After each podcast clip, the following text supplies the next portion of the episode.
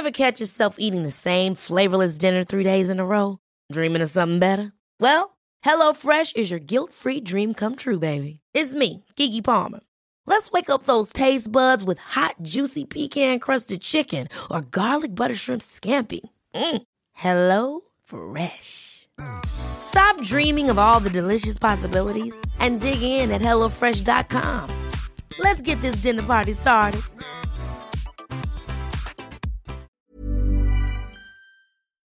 Esto es República H, la información más importante con el punto de vista objetivo, claro y dinámico de Blanca Becerril.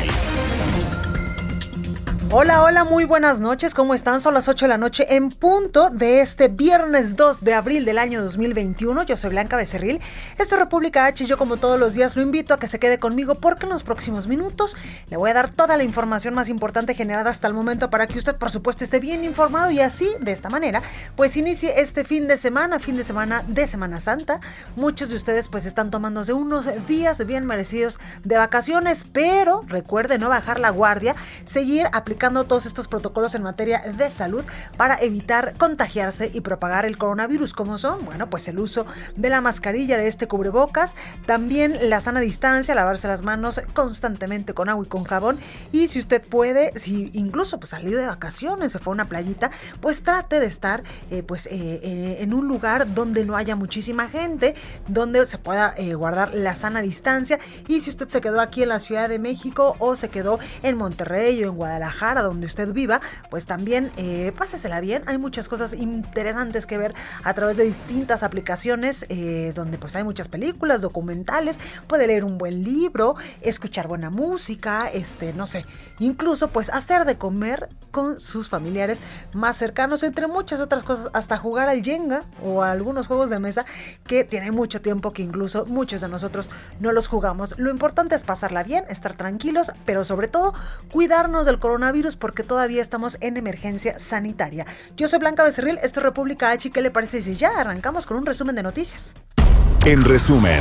En México el horario de verano 2021 dará inicio la primera semana de abril, el 4 de abril, exactamente este domingo a las 2 de la madrugada y terminará el próximo domingo de el último domingo de octubre a las 2 igual de la madrugada. La Ciudad de México se mantiene en semáforo naranja sin bajar la guardia para la próxima semana. A partir del lunes 5 de abril se reanudan las actividades de autoconciertos, bajo las mismas reglas y medidas sanitarias de las actividades permitidas hasta el momento, así lo informó el gobierno encabezado por Claudia Sheinbaum. Finalmente, mañana sábado, el Instituto Nacional Electoral dará a conocer la lista de las y los candidatos de partidos políticos e independientes que se disputarán en las urnas la integración de la Cámara de Diputados el próximo domingo 6 de junio. De acuerdo con datos de la Secretaría de Salud, durante el 2020 las principales causas de defunción en México, de muertes en México, fueron las enfermedades del corazón, el coronavirus y la diabetes. El próximo lunes, el Servicio de Administración Tributaria, el SAT, inicia la recepción de las declaraciones anuales 2020 de las personas físicas. El brazo fiscalizador de la Secretaría de Hacienda exhortó a los contribuyentes a cumplir con estas obligaciones fiscales en tiempo y forma. Y la Profeco reforzará durante el fin de semana su operativo de verificación y vigilancia en los centros vacacionales, aerolíneas, centrales camioneras, centrales de abastos, mercados de mariscos, bares y también comercio electrónico. Recorrido por el país. Bueno, y vamos al Estado de México con mi compañero Gerardo García. Gerardo, ¿cómo estás? Hola, ¿qué tal? Muy buenas noches, Blanca de Cerril. Te saluda a ti, al auditorio reportarles que de manera generalizada los módulos de vacunación anti-COVID en 15 municipios mexiquenses lucieron desérticos y con pocos adultos mayores a quienes suministrar las dosis, incluso en los ubicados en Atizapán de Zaragoza, donde hubo filas kilométricas el primer día, autoridades del IMSS convocaron a que llegaran mexiquenses de 60 años y más de otros municipios. Este Viernes Santo fue un respiro para el personal de los tres niveles de gobierno que ejecutan el esquema de inmunización porque fue poca la afluencia tanto peatonal como de vehículos. La Coordinación General de Protección Civil del Estado de México reportó que durante esta jornada los puestos de vacunación lucieron vacíos y con poca afluencia que permitió que no se tuviera tiempo en espera y fuera inmediata esta inyección. Este escenario se vivió, de acuerdo a las autoridades, en los municipios de Atizapán de Zaragoza, Uctitlán Izcalli, Iztapaluca y Naucalpan. Las autoridades del Instituto Mexicano del Seguro Social, el IMSS, en la zona oriente incluso instalaron un módulo en la sede de Galerías Atizapán de Zaragoza para que cualquier abuelito no importando su residencia, acudiera y recibiera esta dosis contra la COVID-19. En este municipio se, han, se habían aplicado ya más de 33 mil de las 72 mil dosis meta del biológico AstraZeneca en cuatro sedes que se ubicaron. La alcaldesa de dicha demarcación, Ruth Olvera Nieto, reportó que en, en, el primer día de en el primer día de la campaña de inmunización se tuvo una alta demanda dado que la ciudadanía acudió para irse de, de vacaciones posteriormente en eh, a Galerías Atizapán informó recibieron apenas 2.175 unidades de los 16 municipios mexiquenses donde se anunció la primera dosis y que comenzó el 31 de marzo 15 del Valle de México y uno más del Valle de Toluca. Este día concluyeron la campaña 9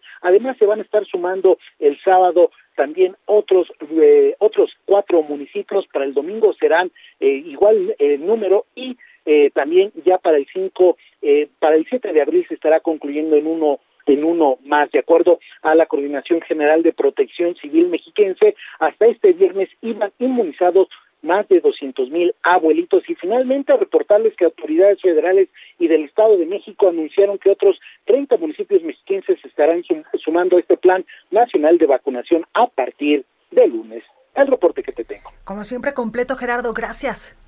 Buenas noches. Buenas noches. Oiga, y vamos a Guadalajara, Jalisco, con mi compañera Mayeli Mariscal. Mayeli, ¿cómo estás? Hola, ¿qué tal, Blanca? Muy buenas noches. Buenas noches a todo el auditorio. Pues hasta el corte cercano a las 7 de la noche, el, eh, respecto al incendio que se vive en el área natural protegida del Bosque de la Primavera, que inició justo ayer por la mañana en la zona de las canoas, se informó eh, por parte de la Unidad de Protección Civil en Zapopan, el director Sergio Ramírez, mencionó que bueno, ya en tres frentes se logró controlar el incendio, todavía se continúa trabajando en dos de estos frentes y en estos momentos son 554 los combatientes forestales que se encuentran eh, pues tratando de apagar este incendio. Los cambios de viento de este viernes han generado por momentos eh, el perder el control y se estará trabajando a lo largo de la noche y se relevará también a los brigadistas. Hay algunos que tienen ya más de 24 horas laborando también se está trabajando con cinco aeronaves, una ambulancia aérea en donde son atendidas estas emergencias médicas hacia los brigadistas. Los centros de, los centros de control que se habilitaron están eh, el principal en las inmediaciones del estadio Akron y hay otros dos puestos de apoyo al interior del bosque y otro en la mesa de los caballos. Ayer se decretó la alerta atmosférica debido a los potenciales riesgos a la salud para la población también aledaña al incendio se extendió justo esta mañana a los municipios de Tala y Ameca y también eh, por parte del gobierno del estado se hizo un llamado a la ciudadanía para no enviar víveres. No se está realizando por estos momentos acopio y los combatientes cuentan con los alimentos necesarios pues para realizar sus labores. Lamentablemente pues este incendio, repito, todavía sigue, no ha sido controlado del todo, aunque se espera que sea eh, por la noche y las primeras horas de la madrugada que se pueda declarar ya como eh, pues sofocado. Pues gracias eh, Mayeli por la información y ojalá que todo esté bien las próximas horas allá en el bosque de la primavera, uno de los principales pulmones de eh, pues de Jalisco y de todas las personas que viven por ahí.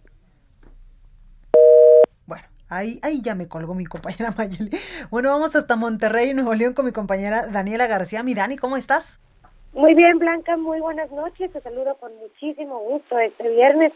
Hoy te informo que el presunto raptor de la menor Sofía Abigail, de seis años de edad, quien eh, compareció ante un juez de control este día, pues está en espera de que se defina su condición legal. Eh, recordemos que este caso conmocionó a la sociedad Montana el día de hoy, de esta semana, perdón, después de que la pequeña Sofía Abigail fuera raptada de su domicilio en el municipio de Pesquería por un hombre y posteriormente fuera encontrada con bien menos de 24 horas después. La Fiscalía General de Justicia de Nuevo León presume que el hombre estaba o habría intentado abusar sexualmente de la niña. A unas horas de su aprehensión, la Fiscalía lo presentó ante un juez de control y señaló que el ahora detenido estaría relacionado también a una serie de robos y delitos, de acuerdo a las investigaciones policiales que se realizaron en el inicio. Luis Enrique Orozco, vicefiscal del Estado, explicó que Cipriano N., de 42 años de edad, fue identificado por la menor y familiares, así como vecinos de la casa donde fue encontrada y posteriormente rescatada esta niña de nombre Sofía Abigail. La información se precisó a través del registro público de la propiedad y comercio, que corroboró que la casa ubicada en el municipio de San Pedro pertenece al agresor. Eh, la Fiscalía también confirmó que Cipriano N. fue detenido en el municipio de Guadalupe por posesión de marihuana, aunque actualmente se encuentra detenido más bien por el delito de secuestro agravado por el caso de esta menor raptada en el municipio de Pesquería. Y sobre la razón del rapto, la, autoridad estatal reveló que se investiga al hombre por intentar cometer abuso sexual contra Sofía Abigail, aunque la información oficial que tenemos hasta el momento, Blanca, es que el menor, esta menor no sufrió ningún tipo de agresión relacionada a esta situación de abuso sexual. Es la información que tengo y la actualización que tenemos sobre este caso, al menos hasta el momento, Blanca. Muchas gracias, Dani. Muy buenas noches. Buenas noches. Y Alan Rodríguez está aquí en la Ciudad de México. Alan, ¿cómo estás?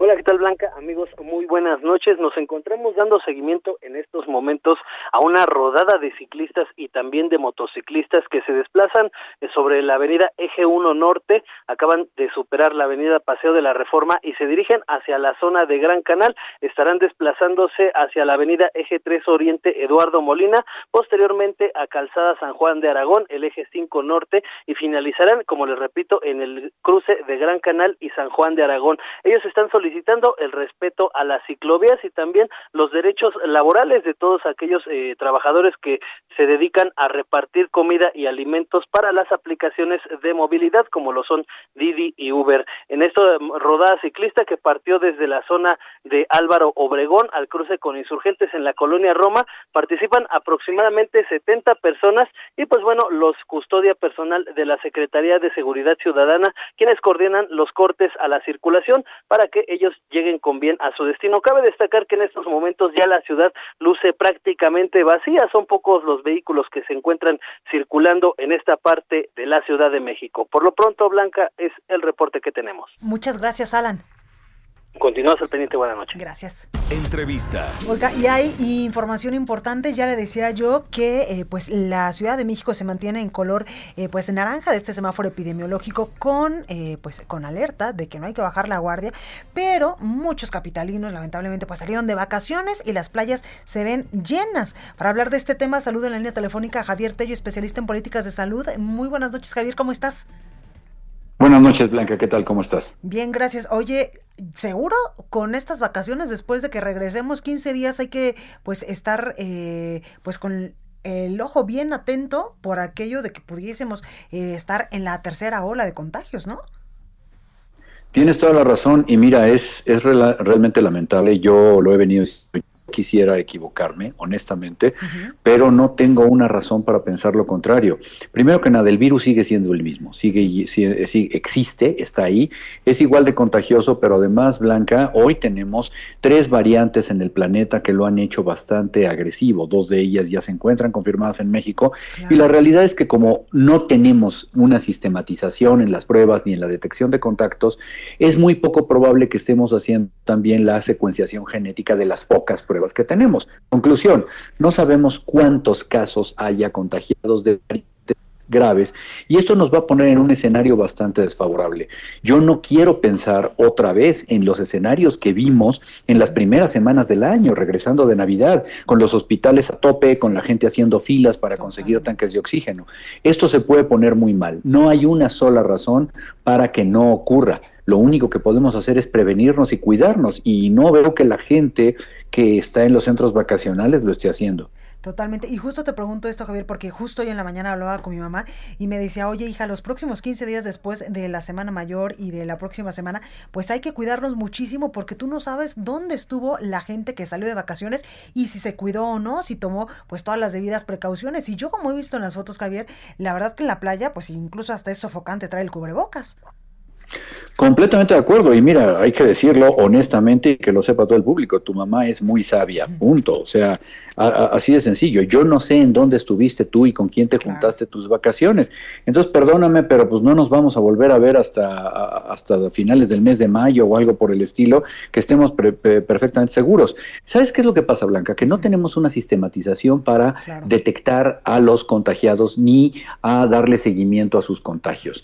Eh, creo que en algunos lugares del noroeste de México se les está pidiendo en los centros vacacionales tener pruebas negativas para poderlos admitir, etcétera pero en el resto del país no. Están llegando extranjeros al país y México es de los países que, no, está realizando pruebas. Sí, ni cuarentenas, ¿no? Entonces me parece que ante una actitud laxa del gobierno, además, si los ciudadanos no nos portamos de una manera responsable, esto no va a terminar bien. Totalmente. Oye, Javier, por último quiero preguntarte, ¿estamos preparados como país, como Ciudad de México, en Monterrey, por ejemplo, allá en Nuevo León, en Guadalajara, Jalisco, que son las principales ciudades del país, para una tercera ola de contagios? Estamos exactamente igual de preparados en el mismo sitio que estábamos a finales del año pasado. Pues es decir, no ha cambiado, nada ha mejorado. Lo único que ha ocurrido, hay que decirlo, es que ah, hay que recordar que un gran porcentaje del ah, cálculo que se realiza para los semáforos proviene de la ocupación hospitalaria, pero la gente no lo sabe entender porque el gobierno no lo explica. Un semáforo significa que tenemos en ese momento la capacidad médica de atenderlos, no que se van a contagiar menos.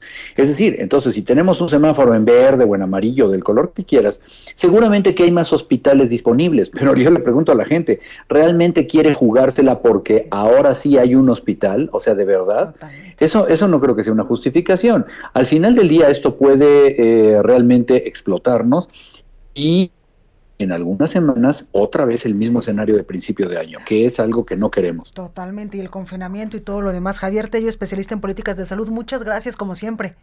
Estoy a tus órdenes, Blanca. Cuídate mucho, gracias.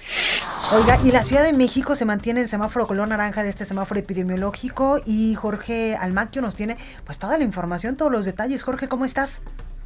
Hola Blanca, ¿cómo te va? Buenas noches a los amigos del auditorio. Efectivamente, por octava semana consecutiva, la Ciudad de México se mantiene en la próxima semana en semáforo epidemiológico color naranja. El gobierno capitalino pues pide a la ciudadanía no bajar la guardia y señala que pues hasta el momento continúan las mismas reglas y medidas sanitarias para todas las actividades. En el marco del programa Reactivar sin arriesgar, a partir de este lunes 5 de abril solamente se reanudan blanca las actividades de autoconciertos, los cuales deberá evitarse a la gente que acuda a estos autoconciertos, el contacto entre grupos de personas de diferentes autos y los asistentes pues deberán usar cubreboca todo el tiempo que se encuentren fuera del vehículo. Cabe señalar que todas las actividades permitidas durante este semáforo naranja sin bajar la guardia pues deben cumplir estrictamente las medidas sanitarias establecidas y los lineamientos que le corresponden a cada uno de los establecimientos. Respecto a los avances en el Plan Nacional de Vacunación en la Ciudad de México, pues se reportó que se han aplicado en total un millón trescientos cincuenta mil cuatrocientos veintinueve vacunas contra COVID-19, un millón sesenta y cuatro mil setecientos veintiséis dosis a personas adultos mayores y doscientos ochenta y cinco mil setecientos tres a personas de salud.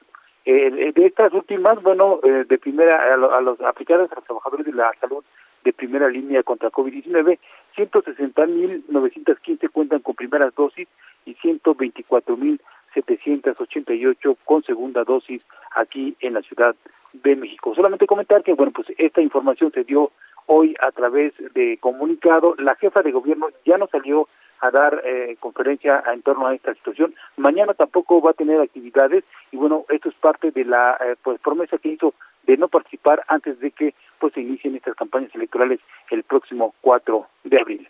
Blanca, amigos, el reporte que les tengo. Muchas gracias, Jorge. Buenas noches, hasta luego. Buenas noches.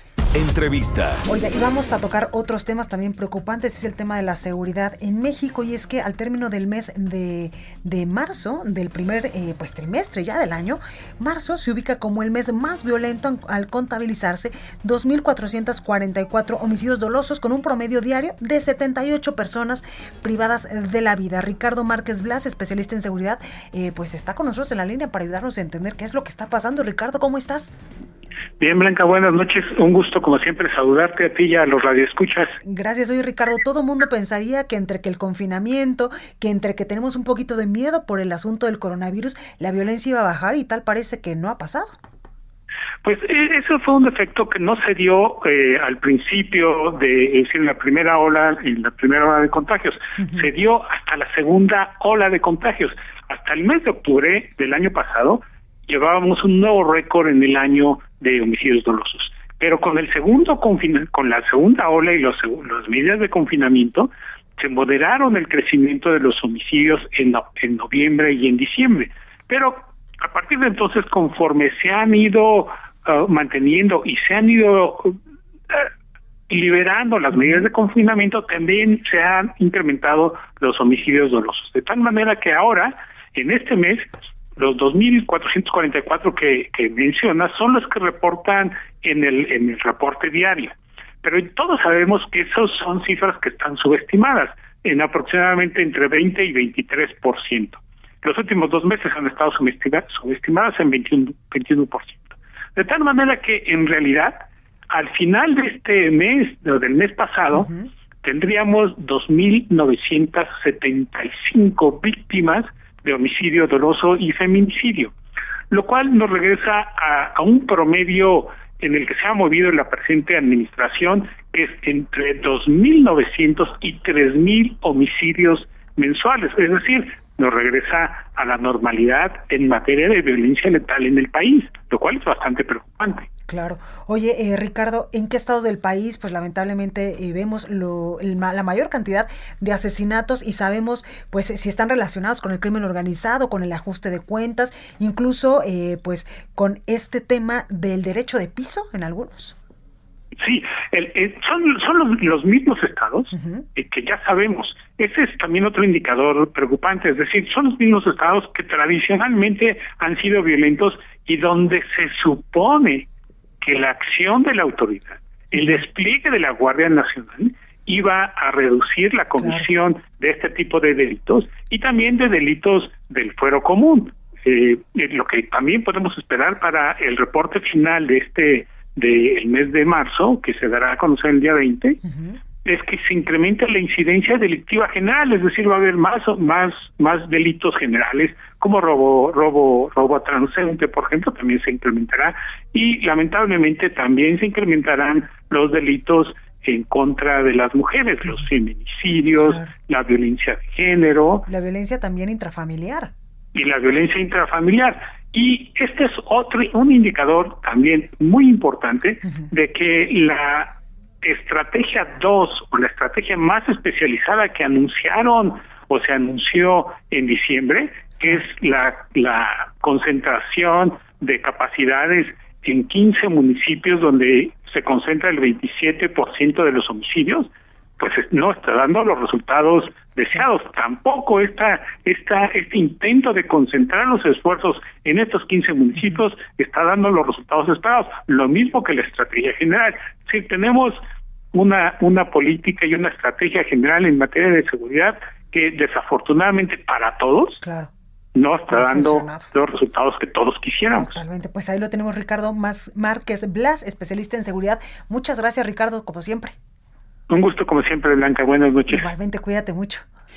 Oiga, y el presidente López Obrador no descansa ni en Viernes Santo. ¿Por qué le digo? París Alejandro nos tiene información. París, ¿cómo estás?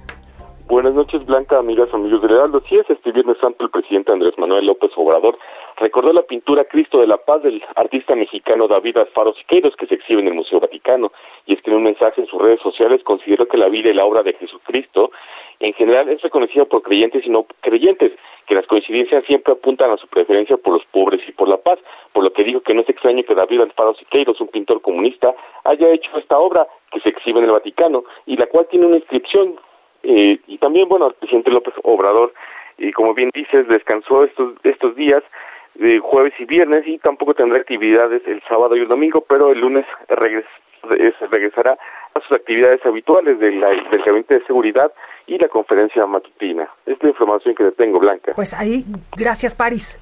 Buenas noches. Oiga, vamos con la nota amable con mi compañera Itzel González. Yo soy Blanca Becerril, estoy República H. Yo regreso con más información.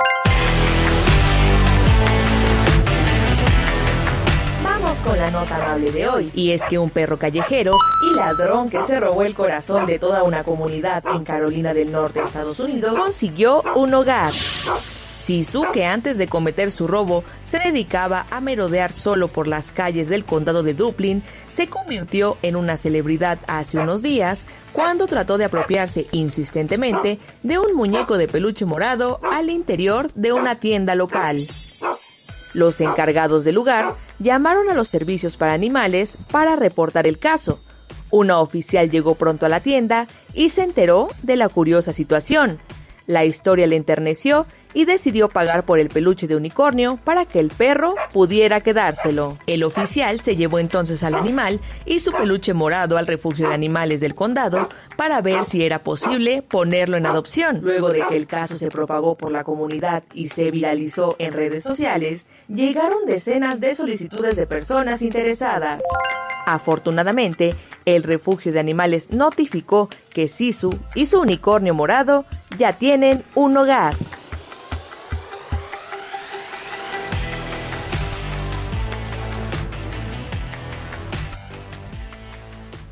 Continúa escuchando a Blanca Becerril con la información más importante de la República en República H. Regresamos.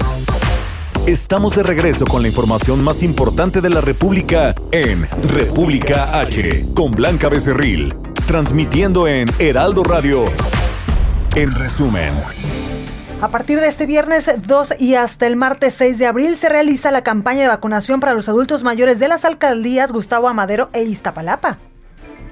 La jefa de gobierno de la Ciudad de México, Claudia Sheinbaum, hizo un llamado a la población a racionar el agua debido a la sequía que enfrenta el Valle de México debido a que en el año 2020 pues llovió muy poco y no hay suficiente reserva del vital líquido.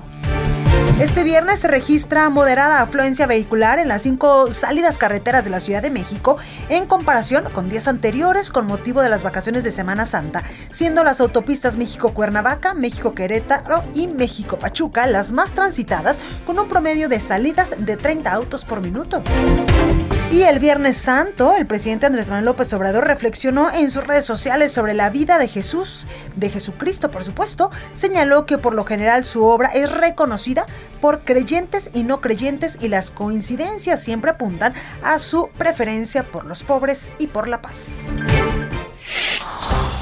Oiga, y vamos con mi compañero Juan David Castilla hasta Veracruz y continuamos con el recorrido por el país. Juan, ¿cómo estás?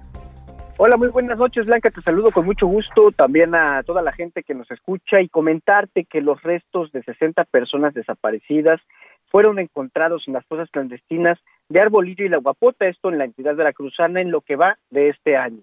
Pude platicar con Victoria Delgadillo Romero, y es integrante del colectivo Familiares Enlaces Jalapa, quien busca a su hija Yuneri Citlali Hernández Delgadillo desde noviembre de 2011 y mencionaba que fueron hallados los restos de 32 cuerpos en una nueva fosa clandestina de la localidad Arbolillo, municipio de Alvarado.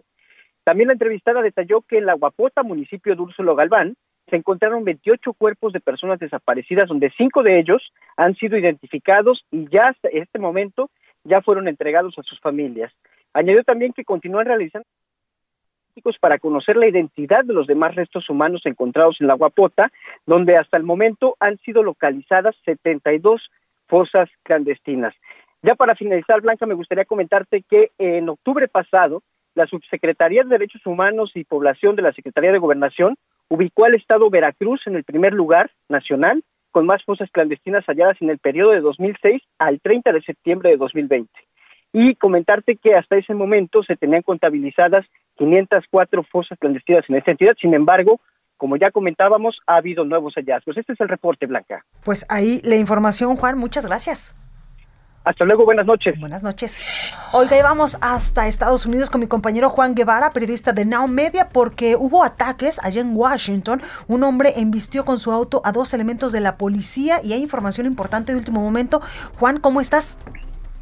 ¿Cómo estamos, Blanca? Pues así, fíjate que así es. Eh, el sujeto ha sido identificado como el afroamericano Noah Green de Indiana y el policía, del, uno de los dos policías, eh, murió el otro está en una situación crítica, sin embargo, estable. El policía que fue asesinado el día de hoy por Noah Green se llama Billy eh, Evans, un veterano de la policía del Capitolio de, 18 eh, años, es decir, tenía 18 años en la policía del Capitolio. Bueno, déjenme decirle rápidamente a nuestra audiencia qué sucedió A las 12.02 tiempo de México, eh, Noah Green embiste su automóvil en la barricada de seguridad del Capitolio, inmediatamente o matando de manera instantánea a un policía. El segundo, pues como les mencionaba, en estado crítico, sin embargo estable. Se sabe que este eh, sujeto afroamericano pues eh, anunció este tipo de eh, circunstancias a través de redes sociales, específicamente Facebook y Twitter. este sujeto tiene 25 años de edad, eh, está, o era un sujeto, más bien que además fue asesinado porque la policía del, eh, del Capitolio, en a la hora que embiste el automóvil en contra de la barricada de seguridad, bueno, pues eh, lo neutralizan, como dicen aquí en Estados Unidos, eh, lo que sucede es que, eh, bueno, esto es un ataque que sigue en desarrollo, el Capitolio sigue cerrado por motivos de seguridad. La eh, vocera del Capitolio, la, la, líder del Capitolio, que es Nancy Pelosi, ordenó que las banderas del Capitolio estuvieran a media asta. y obviamente, bueno, el presidente Biden y eh, la vicepresidenta Harris enviaron sus condolencias. Hasta lo que se sabe es que este sujeto, como les mencionaba, había anunciado este tipo de ataque o este tipo de circunstancias a través de redes sociales con días de antelación. No se sabe el, móvil, el por qué lo hizo, sin embargo, lo que, lo que se da cuenta o lo que se da cuenta es que, bueno, era uno de los eh, de las personas que eran afines a Trump, y número dos, bueno, pues él consideraba que este gobierno, el gobierno de Biden, era el enemigo número uno del país. Así que bueno, toma eh, por su cuenta eh, la justicia y hace este segundo atentado en el Capitolio en lo que vamos del el año. Es decir, en la vida habíamos visto dos atentados al Capitolio en menos de seis meses de manera consecutiva. Entonces, bueno, pues esta es la información que tenemos. Esta es una noticia en desarrollo y cualquier cosa que siga sucediendo les estaremos informando. Ahí te echamos un grito, Juan. Muchas gracias. Saludos. Igualmente, cuídate mucho. Entrevista. Oiga, y en este espacio pues hemos hablado en muchas ocasiones mm, sobre la relación que tiene el presidente de México, Andrés Manuel López Obrador, pues con las mujeres. No ha sido la mejor ni del todo tersa y pues en relación a todas ellas. Para hablar del tema, saludo en la línea telefónica a Luis Miguel Martínez Ansúrez. Él es presidente del Instituto Nacional de Administración Pública. Luis Miguel, buenas noches, ¿cómo estás? Blanca, un gusto saludarte, buenas noches, qué bueno comunicarme contigo. Gracias, gracias por esta comunicación. Oye, pues ¿cómo ves la relación que ha eh, pues sostenido el presidente Andrés Manuel López Obrador en estos primeros años de gobierno con las mujeres? Hay algunas veces como que no nos queda muy claro si nos apoya, si nos defiende o si solamente va, va así, caminando normal. Pues mira, lo que yo creo es que no lo tiene en su máxima prioridad. Él ataca problemas como la pobreza, la corrupción, la seguridad y el tema de las mujeres no lo ve como una política transversal, que es como debe ser. Es que no es una alternativa a los otros temas o este. Yo creo que más bien es de interés fundamental el tema de las mujeres por las razones de la violencia que vivimos. Claro. Totalmente, Luis Miguel. Incluso, pues, en este primer informe trimestral de hace algunos días en Palacio Nacional, el presidente Andrés Manuel López Obrador, pues reconocía que los feminicidios no han bajado, que al contrario están subiendo. Bueno, ¿cómo, cómo crees que van a bajar? Tenemos al día 11 mujeres o menores de edad que son asesinadas y una violación cada cuatro minutos. Es terrible la violencia contra las mujeres. Oye, Luis, ¿y esto tú eh, pues lo estás viendo en relación a que no tiene buenos asesores, a que el presidente pues no le ha caído el 20 de que somos un sector sumamente importante y fundamental para México y que necesitamos que nos cuide de muchísimos eh, de muchísimas formas y en distintos ángulos? Definitivamente, yo creo que las, las cosas de las mujeres, es decir, se van más por la efectividad electoral.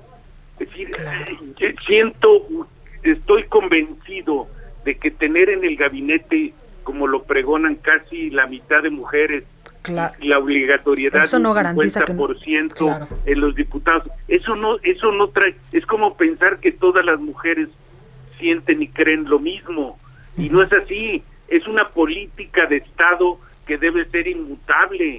Es decir, lo que había antes con las mujeres en, el sentido de la protección, los apoyos, los cambiaron de manera diferente para apoyar a muchos sectores.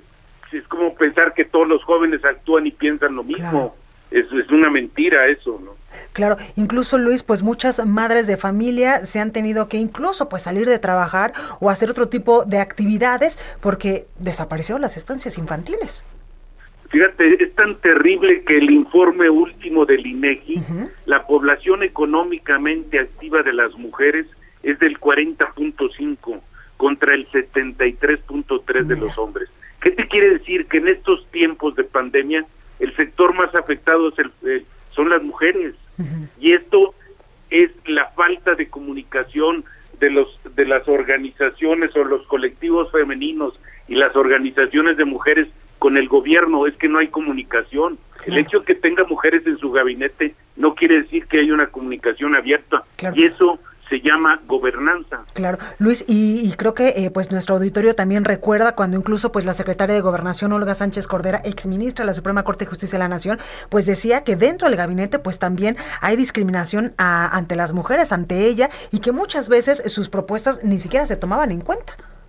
Eso lo dijo siendo ministra, pero siendo secretaria de Gobernación parece que no fue así, ¿no? Creo que por ahí estaba el caso de Lidia Cacho en cuanto a su votación y en los tiempos que dejó el presidente eh, el reporte mañanero, eh, ella eh, declinó hacer comentarios al respecto. Bueno, está una senadora del, de que era de Morena que no tenía nada que ver con sus compañeras, ¿no? Es decir, es de asociar, es pensar que nos vamos a los problemas de fondo, de forma y no de fondo. Yo creo que este problema se tiene que atacar de por, de fondo. No podemos seguir decorándolo de diferentes maneras con posiciones a las mujeres y creer que así está bien. Tienes que entablar un diálogo y tienes que hacerlas participantes en la toma de decisiones en políticas públicas del gobierno. Luis, por último, quiero preguntarte, ¿cambiará en lo que resta del sexenio esta eh, forma en la que el presidente eh, pues nos cuida, nos protege o se dirige eh, pues hacia nosotras? Pues yo, yo creo que debe hacerlo, es fundamental para él hacerlo y en la segunda parte de su gobierno debe pensar en que va a hacerlo. Yo supongo que después de las elecciones lo, lo tendrá que hacer y tendrá que adoptar una nueva política pública transversal. Es que no es atacas la pobreza o la corrupción o el asunto. Las mujeres están en primer lugar, son la mayoría de la población, no puedes verlo de otra manera. Totalmente, pues ahí lo tenemos Luis Miguel Martínez Ansúrez, presidente del Instituto Nacional de Administración Pública. Muchas gracias por esta comunicación. Gracias a ti, Blanca, me dio gusto saludarte. Igualmente, cuídate mucho. Gracias. Oiga, ¿y qué vamos a poder leer mañana en El Heraldo de México? Antonio Bautista, coeditor de Estados, nos tiene la información. Mi Toño, ¿cómo estás?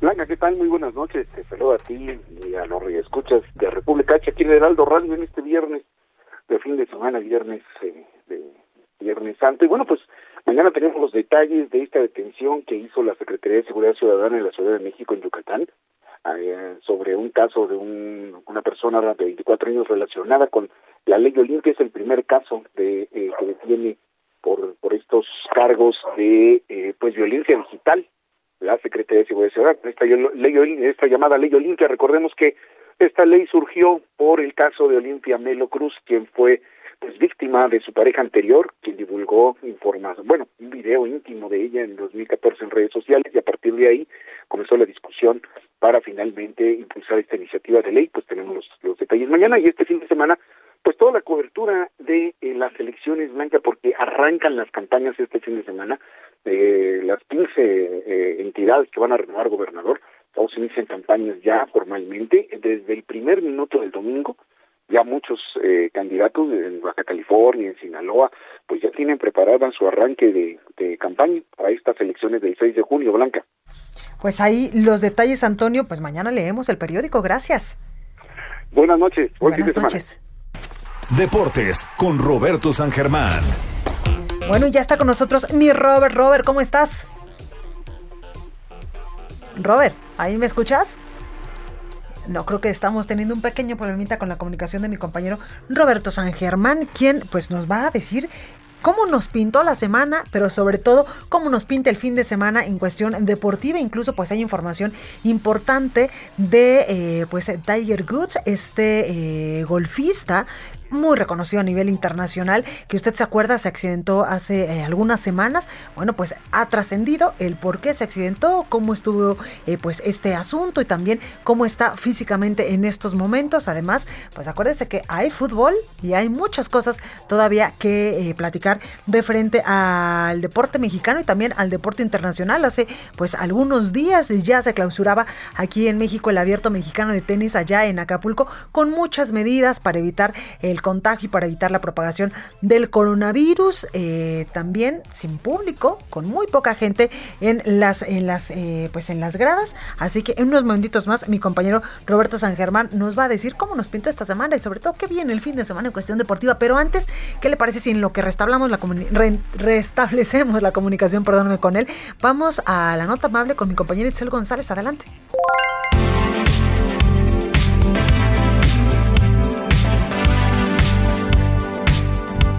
Con la nota amable de hoy y es que autoridades sanitarias de Estados Unidos establecieron nuevas reglas para las personas que ya recibieron al menos dos dosis de alguna vacuna COVID. Según las autoridades, los estadounidenses que ya hayan sido vacunados pueden volver a incluir los viajes a su lista de actividades, de acuerdo con unas directrices emitidas este viernes por los Centros para el Control y Prevención de Enfermedades de los Estados Unidos. Las personas que ya hayan recibido las dos dosis de la vacuna pueden viajar dentro del país sin tener que someterse a una prueba de coronavirus o colocarse en cuarentena a su regreso. De acuerdo con los centros, cerca de 100 millones de personas en Estados Unidos, o alrededor del 30% de la población, han recibido al menos una dosis de la vacuna contra el coronavirus. Se considera que una persona está totalmente vacunada dos semanas después de recibir la última dosis requerida de una vacuna. El organismo recomendó que la gente que todavía no esté vacunada siga evitando los viajes no esenciales. Deportes con Roberto San Germán. Bueno, pues ya está con nosotros mi Robert, ¿ya me escuchas? Sí, mi querida Blanca, ¿cómo te encuentras esta noche ya de, viernes? Muy bien, oye, cuéntame cómo está el asunto deportivo este fin de semana, cómo nos fue en lo que eh, pues resta de esta Semana Santa. Muy tranquilo, la verdad es que regresa nuestro glorioso fútbol.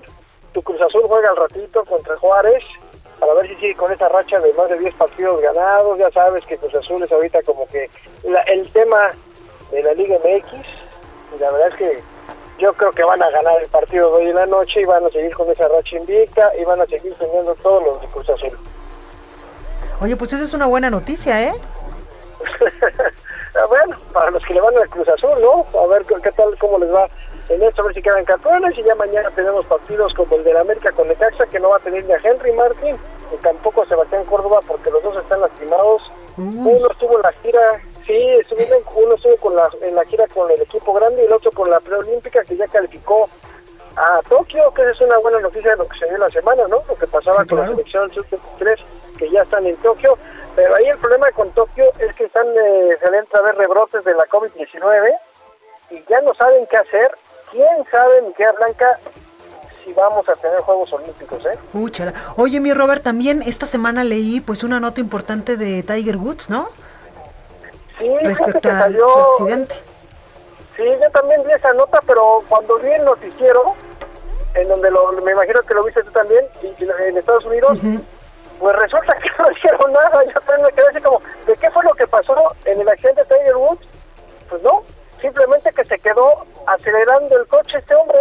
No dijeron si venía con efectos de alguna medicina, con alcohol, alguna droga, no. Simplemente que se quedó pisando el acelerador. Claro. Eso fue lo que dijeron, o sea, no han encontrado nada. Entonces, sí, sí, sí fue de llamar la atención. Como sí, claro. Yo cuando vi la nota dije, bueno, a lo mejor y ahorita dicen, lamentablemente le dio un paro cardíaco o se desmayó, perdió el conocimiento, algo, pero nada. No, no, no, simplemente fue el comentario que hicieron también en las noticias de que pues se están investigando de qué le sucedió. Totalmente, pues ahí hay la información. Mi Robert, muchas gracias, te vemos el lunes. Claro que sí, cuídate mucho. Que pases fin de semana. Igualmente, bye. Chao. Es tiempo del séptimo arte, películas, cortometrajes, series, documentales y excelente música con Gonzalo Lira. Está con nosotros, hoy llegó puntual Gonzalo Lira y casi que se quiere reír por- gracias porque por- porque ahorita que entraste y me viste así con mi piecito en la silla, dije, me va a, can- me va a decir como Soraya, ¿te acuerdas Yo de pensé que me estaba recibiendo como, como en el graduado, así con la pierna levantada. Ay, no, ¿cómo crees? Hola, No, hola ¿cómo bienvenido crees? a la cabina. No, yo Pero pensé cuando no. te vi que me ibas a decir, ¿te acuerdas de Itati Cantoral en María del Barrio? Me parece que era o María Mercedes o algo Era así. una de las María, no era Ajá. Marimar, era o María la, era María la del barrio. Ajá. Era María la que le decía a, a su, a su hijastra que pues estaba en una silla de ruedas que siempre le decía lisiada porque pues ahorita no puedo caminar muy bien. Sí, y dije, sí, ahorita sí. me va a decir eso, pero mira, Muy, qué muy incorrecto, eres. muy incorrecto. Hasta te pregunté que cómo estabas. Es que, oiga, público conocedor, hoy me di un santo porrazo cuando me salí a comer y tengo la rodilla rehinchada. Yo pensé que era este como bronceador de este en crema porque te brilla la pierna, Es que pero tengo un no. montón de árnica, casi me eché todo el pomito. Por eso, por eso te digo, bueno, no hablemos, bueno. no hablemos de pomitos, es viernes a esta hora, porque miren, en la cabina ya, ya se le como que les dio, como que se les secó la boca Ya de sé. repente. Oye, Oye, ¿qué nos traes? les traigo, ayer, ayer les traje recomendaciones, películas muy, muy, muy buenas que se van a encontrar en la cartelera. Pero hoy, hoy, hoy vengo a hacer un servicio a la comunidad Ah, blanca. Hoy vengo a hacer un servicio a ¿Me la vas ¿Me comunidad. vas a poner árnica en la patita? No. Este, ahorita, ahorita platicamos cuando, ahorita ofertamos cuando se, cuando se corten los micrófonos. Ay, ya me pusiste nervioso. No, pero ¿sabes qué? Vengo a platicarles de dos cosas. Una, eh, una película. Cuando yo te digo Robert De Niro, ¿tú qué es lo así lo primero que piensas?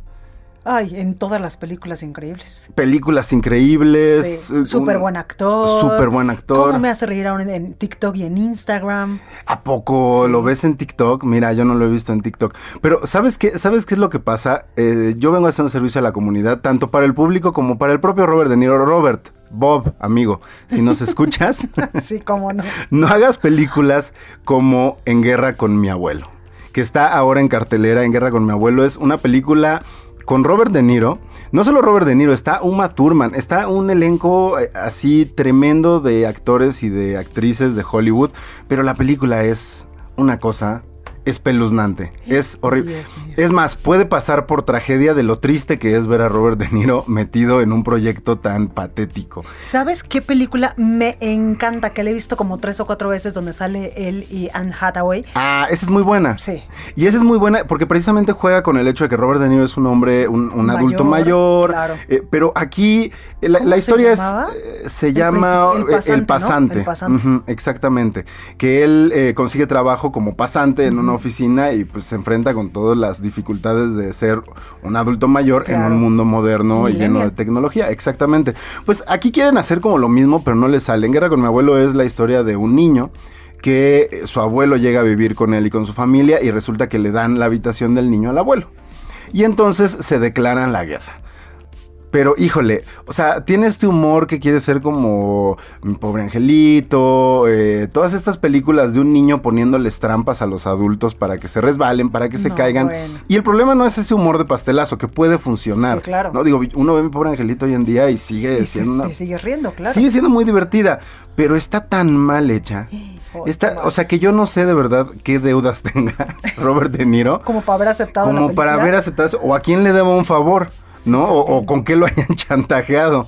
Alguna vez, o sea, de verdad yo lo veo y me pregunto, porque además viene de hacer El Irlandés, esta película claro. que estuvo nominado al premio de la Academia después de muchos años con Martin Scorsese y que de verdad era una película que funcionaba muy muy bien. Así que mi servicio a la comunidad es para, número uno, la audiencia, ahórrense el dinero y ahórrense el riesgo Y de ir al cine y no la vayan a ver. Y el otro servicio a la comunidad es para eh, Robert De Niro. Para decirle que, señor, no hay necesidad. o Usted es mucho más que una mala película. Es mucho más que eso. Yo le conseguí, es más, que, que, le conseguimos trabajo, Blanca. Ay, le, no, le sí, conseguimos sí, claro, algo. O sea, te imaginas tenerlo aquí en la cabina ahí con Alex, con Orlando, ¿no? No, y Las- además, lo que debe de contar. yo, le- exacto, Hasta le- clases de actuación yo le pedí. juntamos la vaquita y le pagamos entre todos porque nos cuente las historias, Sí, claro. ¿no? Mira, Orlando ya se emocionó, ya se vieron allá afuera, ¿no? Sí. Josimar ya se vio también, ya están Le así. conseguimos un buen teatro en alguna alcaldía de la Ciudad de México. Exacto. Hablamos con Claudia. Clau, Traemos a Bob, ¿qué onda? ¿Qué onda? ¿Nos echas la mano? ¿Nos echas la mano o qué? Te lo juro, o sea, de verdad, como invitado en las mañanas. se me ocurren muchas cosas. Como invitado en la mañana, no, no inventes, eso ya es too much. No, no, bueno, no, ¿verdad? No, no. no, no Sobre todo la levantada, imagínatelo. Con la gaña, Robert De Niro con las gañas, no. no, de verdad, de verdad que no. Pero, ¿sabes qué? Si quieren ver eh, películas para toda la familia que sí valen, la verdad, la pena, eh, en en las plataformas de. En todas las plataformas donde pueden comprar y rentar, salió una película eh, de Tommy Jerry. Que la verdad es que yo pensé que iba a ser bastante, bastante mala. Pero digo, no es para mí. Pero para los niños más chicos creo que funciona, bastante bien. Y tengo, tengo por acá códigos para que me, la, me pidan un código, que me escriban a ah, buenísimo. contacto arroba gonzalolira.com.mx. rey del aguacate. voy a abrir esa, ¿eh? voy a abrir esa cuenta del rey del aguacate. Este, te va a tocar a ti ser la, anfitriona, la modelo de todas las fotos. Híjole. Pero sí, que me escriban ahí y, yo les mando un cupón para que la ah, descarguen y se la avienten completamente gratis, sin salir de casa. Y, y, sin meter dinero a películas en las que Robert De Niro, o sea, ¿qué tal que le dicen, señor, aquí mire, juntamos dinero Oye, pero todos nos pasa, la verdad. Hay momentos en los que pues no le... Uy, no, bueno. Muchas gracias. Oiga, yo soy Blanca Becerril, esto es República H. Yo les espero el día lunes en punto a las 8 de la noche. Por favor, de corazón, cuídese mucho. Esto fue República H, la información más importante de lo que pasa en el interior de la República, con el punto de vista objetivo, claro y dinámico de Blanca Becerril. Continúa escuchando Heraldo Radio, donde la H suena y ahora también se escucha. Una estación de Heraldo Media Group. Heraldo Radio.